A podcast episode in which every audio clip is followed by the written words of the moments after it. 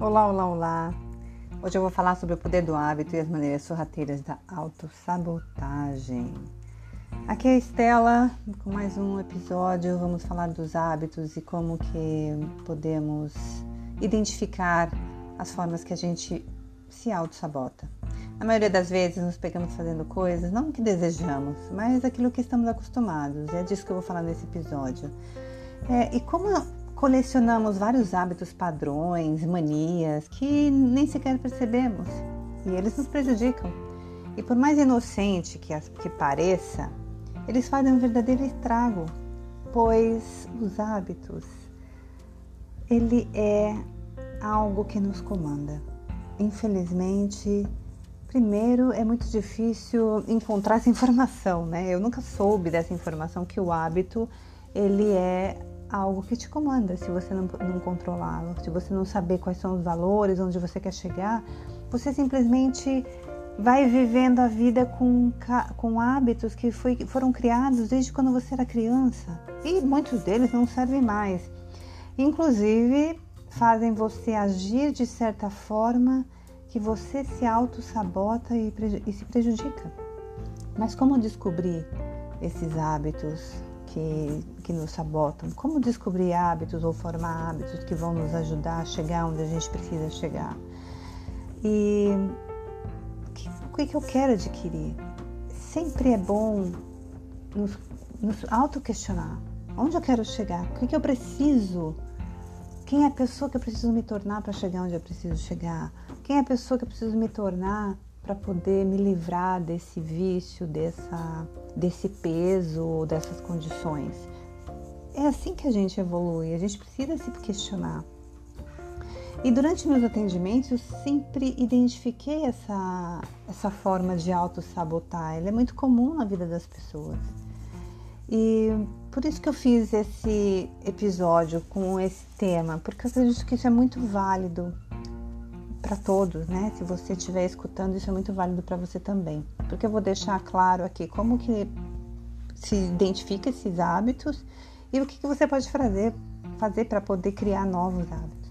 E quando eu falei no outro episódio sobre a minha insatisfação, de como as coisas aconteceram em respostas às indagações, né? Porque meus questionamentos e por que eu fui parar na Índia, inclusive, que foi um, um case que me resgatou daquele mar de mediocridade que eu vivia, que eu estava nadando já há muito tempo. Naquela época, a pior coisa que estava acontecendo comigo era a forma de eu pensar. Eu não sabia como eu poderia mudar meus pensamentos. Eu vivia, eu vivia num looping. Era hum, incrível o verdadeiro horror que eu mesmo criava. A minha vida estava realmente estava sobrevivendo por um, em um estado péssimo em todos os sentidos. E bom, cheguei uh, na Índia e já era bem tarde da noite. Esse episódio foi bem estranho, mas eu gosto, eu gosto de apontar para dar exemplos de como nossa mente funciona. Eu já tinha viajado 56 horas aproximadamente e foram um, bastante perrengues do percurso até chegar no ashram. E para falar a verdade, eu não fazia ideia do que era ashram. Mas eu cheguei no lugar, meu Deus, era nada do que eu poderia esperar. Eu não imaginava o que eu ia passar. Hum, quando eu vi aquele mar de sapatos entre eu e a recepção, eu fiquei chocada. E o meu estado de esgotamento, eu estava eu tava destruída, eu, eu ouvi aquilo, eu só queria ir embora. Quando eu cheguei nessa recepção e uma moça muito agradável falou para mim: Você Estela? Estávamos te esperando.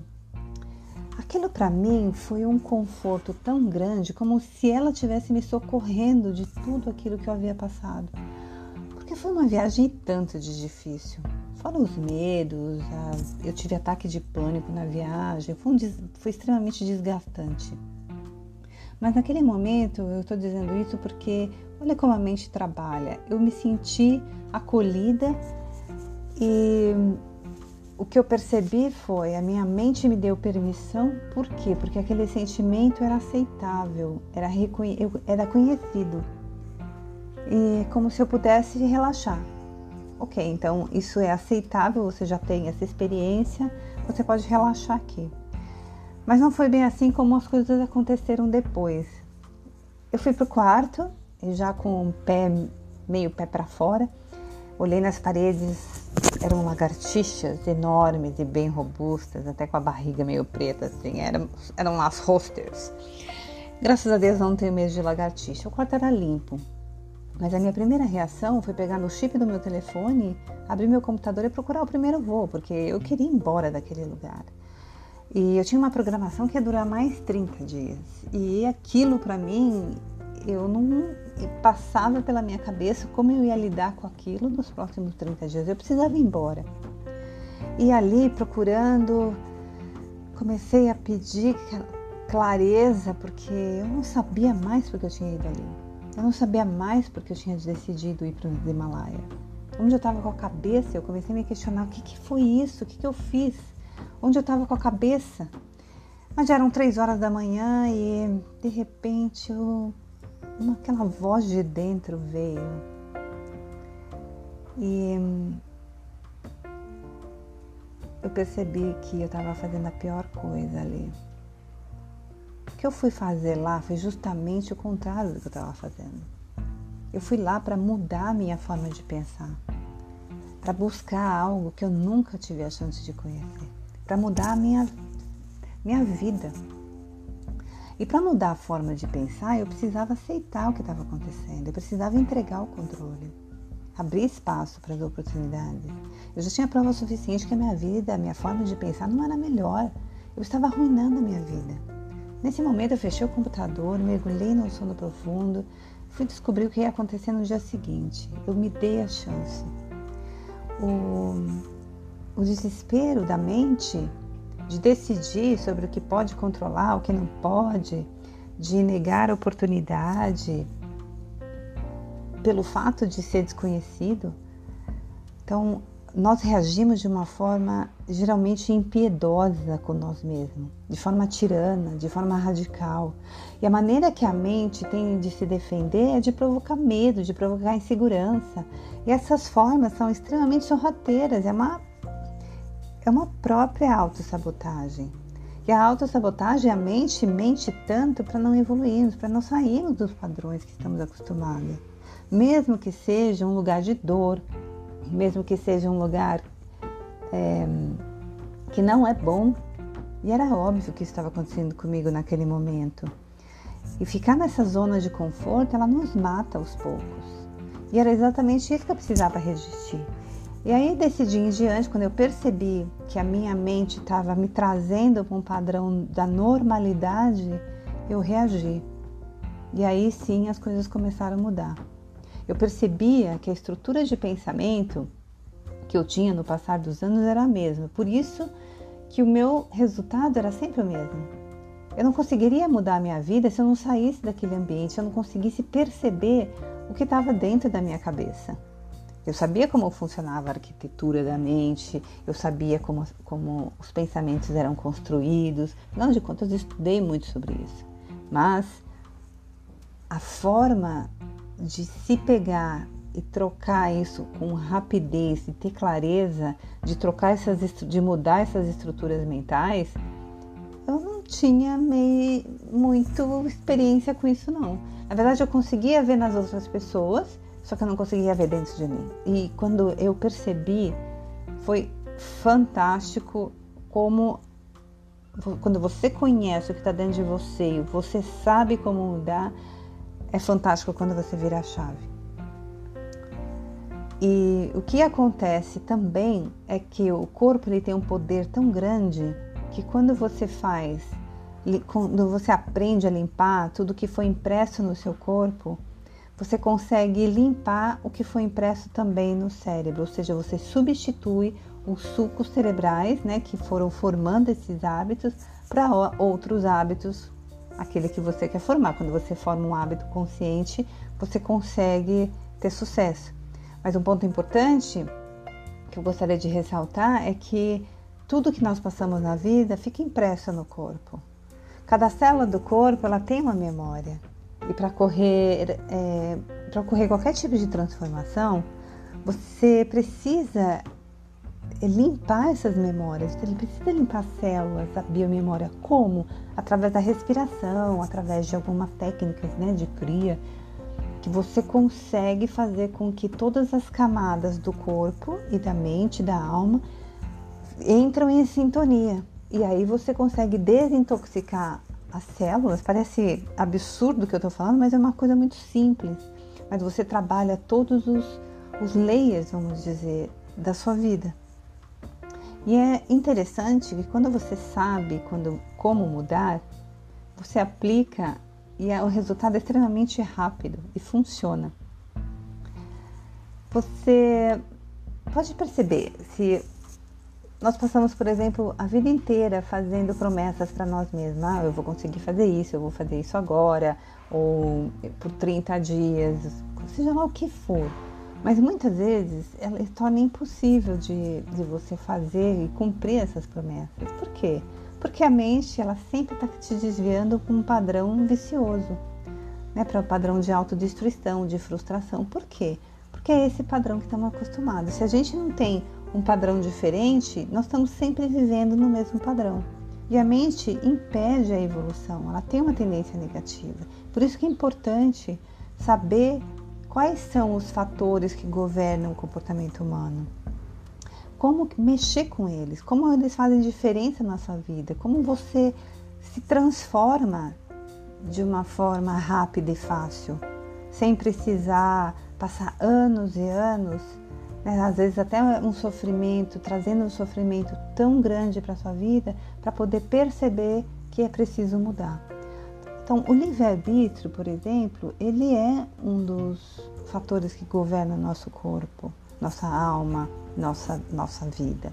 As tendências que temos de características anteriores adquiridas, a influência do meio atual que vivemos, como famílias, companheiros, né, comunidade, é, os colegas de trabalho, as pessoas nos relacionamentos íntimos, todas essas pessoas elas têm uma, um poder né, para influenciar-nos e nós não percebemos isso. E os hábitos também recém-adquiridos, né? Por exemplo, é, recém-adquirido que eu digo, quando você nasce até a idade que você está, você é um acúmulo de hábitos. Eu costumo dizer que nós vamos começar a viver a vida, perceber que precisamos mudar quando nós chegamos assim mais ou menos nos 40 anos, porque até os 35, 40 você ainda é resultado de coisas, resultados de, do, do, ambiente que você vive. Nesse momento, quando você chega nessa idade, você começa a se questionar: o que, que é isso? Onde isso vai me levar? Eu fiz tanta coisa o que valeu a pena, o que não valeu. É, e é interessante porque os hábitos eles te trazem esse, essa sensação, essa condição de vida. E os hábitos, as nossas ações, elas são regidas pelos hábitos. E os, e os hábitos é extremamente tirano. E olha que loucura, nós mesmos criamos nosso próprio carcereiro. É uma loucura. Então, os hábitos de pensamento, eles são como ímãs também. O que você pensa, você atrai aquilo para você como se fosse uma verdade. Você começa a contar história e aí criamos a partir dessa história que contamos para nós mesmos muitas vezes, na maioria das vezes, não tem sentido, ela não é real. Ela é por uma experiência, ela é porque você percebeu em alguém, você assistiu. Inclusive, Netflix faz muita diferença na nossa, na nossa vida, porque o nosso cérebro, a nossa mente, ela é muito flexível, ela é muito maleável. E quando você aceita isso, porque na verdade nós não pensamos, ah, isso eu aceito, isso não aceito. Só quando você está numa, numa numa discussão analítica, mas no dia a dia isso é só absorvido pelo seu pelo, no seu ambiente, a sua mente só absorve o que está acontecendo. E muitas delas se absorve que não precisa, não precisava absorver, porque não é seu. Não vem de dentro de você, vem de fora. E tudo que vem de fora é extremamente questionável. Eu mesmo me comparava a uma tartaruga de aquário. Parecia que eu nadava, nadava, nadava, dava volta e tumba tinha cabeça, dava uma volta e tumba tinha cabeça. E ainda por cima no mesmo lugar. Quando decidi ficar na Índia, eu tive que deixar todas essas histórias. E foi difícil deixar padrões, dogmas, porque não é uma tarefa fácil. Mas, claro que algumas técnicas me ajudaram a limpar esse né, meu subconsciente, minha memória celular, que promoveram clareza, traz foco, determinação, para eu poder eu poder formar os novos hábitos. Afinal de contas, eu queria me mudar o estado que eu vivia. E o mundo social, ele vive mesmo, ele se move por certos hábitos. Então agora eu vou passar um exercício que de repente isso pode ser muito útil para você. Ele me ajudou a me compreender, a compreender quais os hábitos que eu acumulava, quais as influências que aquilo que eu tinha sobre mim, que me mantinham nessa normalidade. E pode ser que te ajude. Então, o primeiro é não deixe que ideias indesejáveis flutuam na sua corrente de pensamentos, como eu que vivia como uma tartaruga de aquário, rodava e tum, bate a cabeça. E aqui é muito interessante que se você percebe, começa a perceber que pensamento você está pensando, o mais interessante porque a gente precisa começar por algum lugar. E quando você começa a pensar, você percebe os seus pensamentos, você vê que você está criando um filme de ficção. Observe a qualidade dos livros que você lê, principalmente quais as fontes. Que informações são essas? Muitas pessoas escrevem livros baseados em achismo ou em algo que elas que alguém viveu. Elas fazem resumo de resumo, mas são informações que não estão baseadas na verdade. E a maioria é assim. Então, observe aquilo que você está absorvendo da sua mente. Qual é a procedência daquela informação? Que tipo de qualidade de pessoas que você anda, com quem você se relaciona, quem é o seu, né, onde é o seu meio ambiente, onde você vai, onde você frequenta, qual a influência da sua família sobre você, dos seus colegas de trabalho, dos seus amigos, que geralmente tem uma influência, como eu falei, que você nem imagina. As pessoas muitas vezes elas não têm sucesso por quê?